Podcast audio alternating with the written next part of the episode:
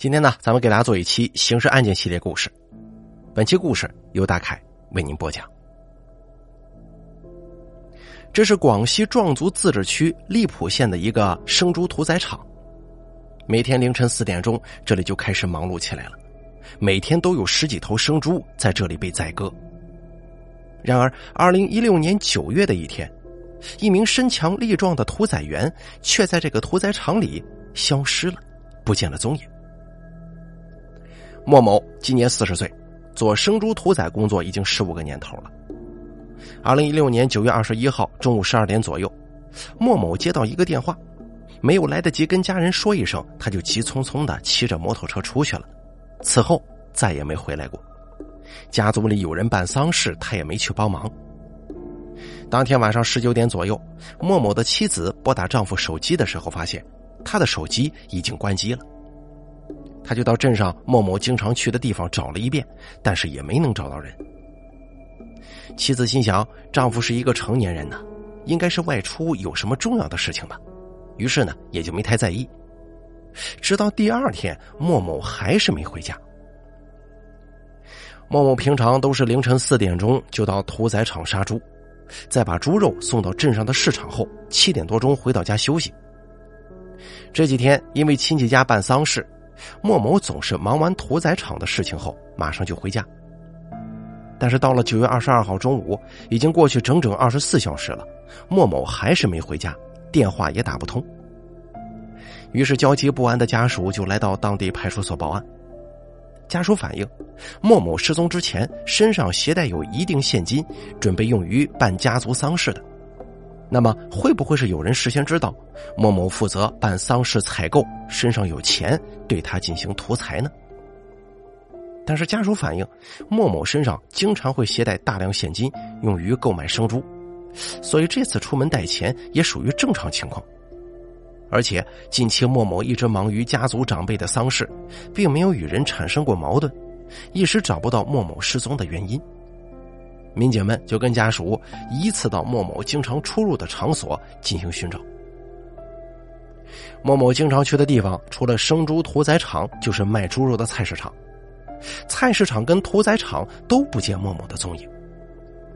但是在屠宰场附近，民警找到了莫某的摩托车。找到他的摩托车之后，民警跟莫某的家属都以为莫某是外出购买生猪了，想必不久就会回家。可是又过了一天，莫某仍旧没出现。这回呢，当地派出所集中警力，扩大了寻找莫某的范围，但仍旧没发现莫某的踪影。在这种情况之下，派出所向上级反馈汇报。荔浦县公安局分局的刑侦工作的副局长听到案情汇报之后，立即组织民警调取了镇上的监控视频进行查看。监控画面显示。莫某是自行骑着摩托车到达了街上的，然后买了一碗米粉，打包带走了。据莫某的妻子反映，莫某离家的时候已经吃过午饭了，打包带走的米粉应该是带给朋友的。于是民警继续查看监控视频，寻找莫某之后的行踪。民警发现莫某驾驶摩托车从米粉店到屠宰场，他把摩托车停放在那儿。然后提着那碗米粉就消失在了屠宰场这边。监控视频显示，莫某于二零一六年九月二十一日十二点三十九分左右出现在屠宰场附近，之后就不见踪影了。民警立即对屠宰场的工作人员以及附近的居民展开走访排查，但是却没有人在这个时间段看到过莫某。他究竟去了哪里呢？米粉又是给谁打包的？一个身强力壮的男人就这样凭空消失了吗？民警以屠宰场为中心进行了大量排查走访，但是却没能发现任何线索。这个时候，莫某的妻子反映，莫某是接到一个电话之后才离开家的。九月二十三日，民警拿到这个电话号码之后，就开始持续拨打，但对方一直无人接听。难道是外地人联合本地人将莫某给绑架了吗？此时莫某已经失踪四十多个小时了，如果涉及到外省作案，那么这个案子将会变得更加复杂。莫某最后联系的号码是江西宜春的号码。经过调查，发现该号码与失踪者莫某没有任何交集，警方初步排除了该号码主人的嫌疑。经过跟莫某妻子仔细核对，莫某的妻子发现，由于匆忙和焦急，他提供给民警的这个电话号码有一个数字写错了。你看，一个错误的号码险些将警方误导啊！而新号码的出现，一下子让案情明朗起来了。这个号码使用者是一个姓韦的女人，韦某是莫某工作屠宰场的一个管理员。莫某失踪前后出现的地方正是这个屠宰场。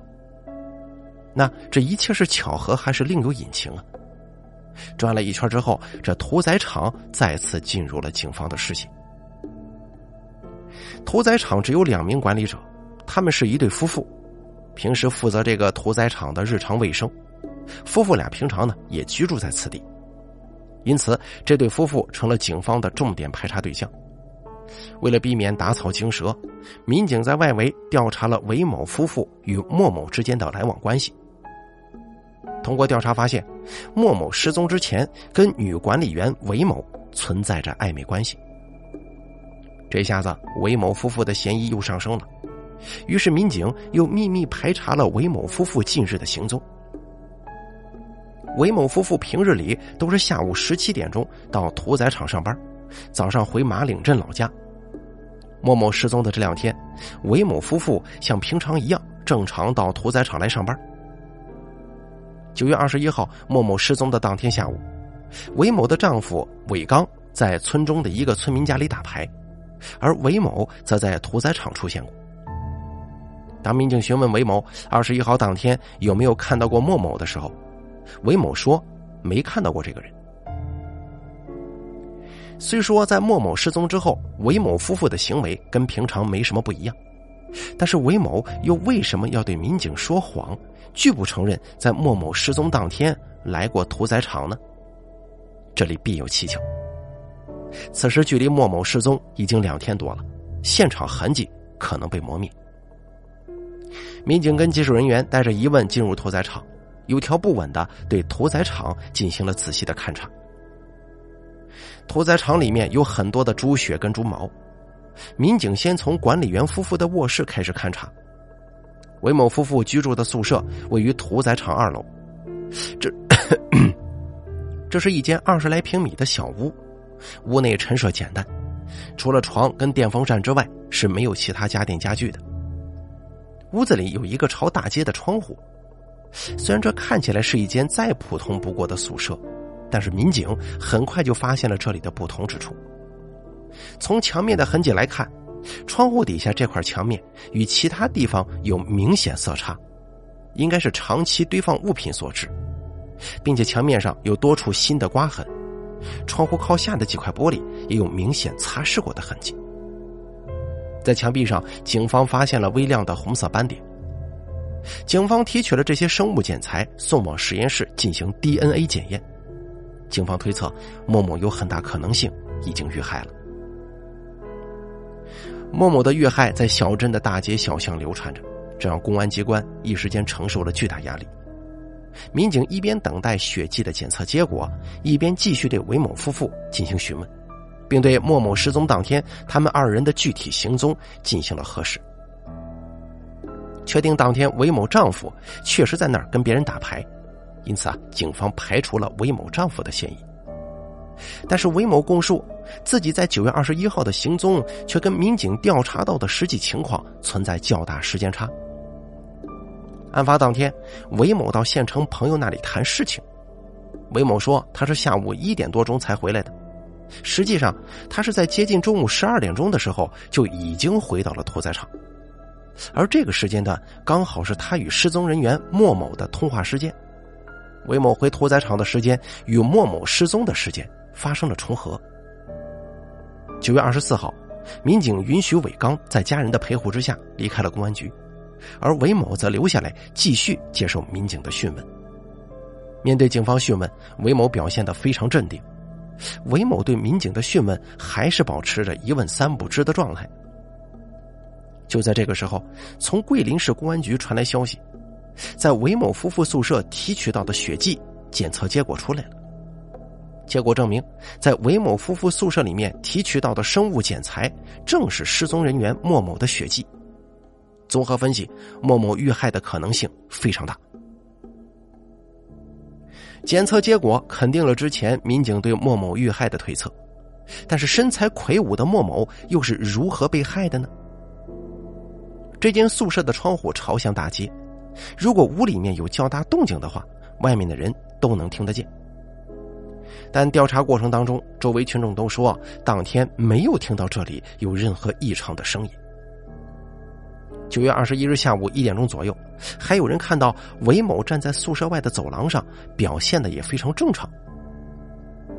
如果莫某是韦某所杀，一个女人又如何能做到悄无声息的把身强力壮的莫某置于死地呢？难道说他有同伙吗？同伙是谁？起因又是什么？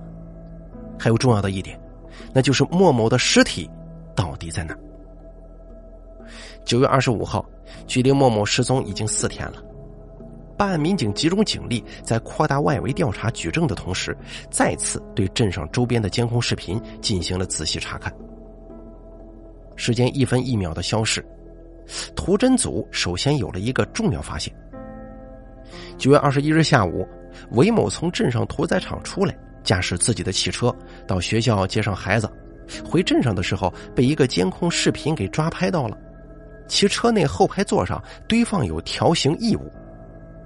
当天晚上二十点左右，韦某一家三口开车回屠宰场的时候，监控显示车上的可疑物品不见了。技术人员立即对韦某的车辆进行勘查，但是这回啊，车里面打扫的特别干净，警方没能发现任何线索。警方分析，会不会是韦某把条形异物抛到了老家附近呢？韦某的老家位于一个被山林包围的小山村，四周除了果园就是山林、水库跟杂草丛生的荒地，搜索起来将会十分困难。而此时的韦某仍旧拒绝警方的询问，并且在审讯期间有自伤自残的倾向，极度不配合警方调查。在这种情况之下，警方只能出动大量人员，在韦某老家周围展开地毯式搜索。但是由于地形复杂，草木茂密，两天过去了，警方仍旧没能发现莫某的尸体。九月二十六号，办案人员再次召开案情碰头会，寻找新的突破口。天网视频显示，九月二十一号晚上二十点左右，韦某一家三口驾驶汽车返回屠宰场。从十七点韦某去马岭镇到二十点返回屠宰场的这三个小时。丈夫韦刚的行踪并不能确定，于是民警决定对韦刚展开新一轮的调查工作。不过这回啊，韦刚的表现有点反常了。从他紧张的表现来看，民警推断韦刚应该知道那天在屠宰场的宿舍里究竟发生了什么。九月二十六号下午，民警将韦刚再次传唤到公安机关进行讯问。经过四个多小时的讯问。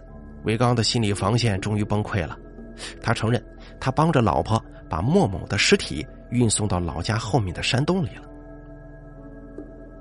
九月二十七号凌晨两点钟，办案民警押着韦刚爬上了马岭镇旁的一座山岭，穿过杂草丛生的树林，找到了半山腰的一个被乱石堵住的山洞。韦刚供述，莫某的尸体被他跟妻子用包装袋包裹之后扔进了这个山洞里。由于洞口被一块五六百斤的大石头堵着，人力一时无法搬开，民警只能先用手搬开洞口的一些小石块，向洞内查看。果然，在数米深的洞底看到了用泥土掩盖着的包装袋。九月二十七号上午八点钟，警方在消防官兵和专业技术人员的帮助之下，将堵在洞口的大石块给挪开了。在打捞尸体工作接近尾声的时候。审讯组那边传来了消息，韦某终于承认是自己杀害的莫某，并交代了自己跟莫某之间的爱恨情仇。据韦某供述，受害人莫某跟他多年保持着不正当的性关系，并且莫某还说以后要娶她为妻。韦某的丈夫重病缠身，已经是癌症晚期了。但是后来啊，莫某并没有像自己承诺的那样去迎娶韦某，而是跟别的女人结了婚。韦某觉得自己的感情被欺骗了，就向莫某提出要终止他们之间的这种不正当的关系。但是莫某呢不同意分手，一直纠缠着韦某。二零一六年九月二十一号，案发当天中午十一点五十分左右，韦某从荔浦县县城办完事情，回到屠宰场，给莫某打电话商定第二天杀猪的具体事宜。在得知韦某独自一人在屠宰场后，莫某就前往屠宰场去找韦某。途中还给韦某带了一碗米粉作为午饭，之后两个人就发生了性关系。但是感情被欺骗，让韦某对莫某死了心了，也起了恨意和杀心。他打算杀了莫某之后再自杀，来个一了百了的。于是就在莫某毫无心理准备的情况之下，用事先准备好的刀具将莫某给杀死了。而杀人之后的韦某却没有自杀的勇气。他思虑再三后，决定毁尸灭迹。他骑着摩托车回到马岭镇，开着自家的汽车返回屠宰场。他将莫某的尸体搬到车后排座位上，然后开始对宿舍进行了彻底的清洗。下午五点清洗完宿舍之后，他镇定的把车开回了马岭镇的家中。在家里，他对打牌回来的丈夫说了事情的实情。丈夫韦刚当时还劝韦某去投案自首。但是韦某自信自己做的天衣无缝，就撺掇丈夫韦刚一起把莫某的尸体扔掉。老实木讷的丈夫拗不过妻子，只好听了他的话。在九月二十一号当天晚上，这夫妻二人将莫某的尸体以及衣物还有随身物品等等等等，一起扔到了本村后山半山腰的山洞里，并且用石头将洞口给堵住了。所以说啊。不管是单身的、谈朋友的，还是结了婚的男男女女，都得洁身自爱呀。这出轨搞暧昧，那真的是在玩命，指不定哪天就是莫某的下场。好了，咱们本期故事就给大家讲到这儿了啊！感谢您的收听，咱们下期节目不见不散。